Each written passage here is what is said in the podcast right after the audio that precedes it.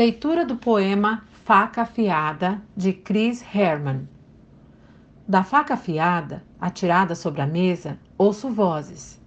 Elas me falam de teus medos, algozes, da tua dor sombria e de um choro incessante, sem lágrimas.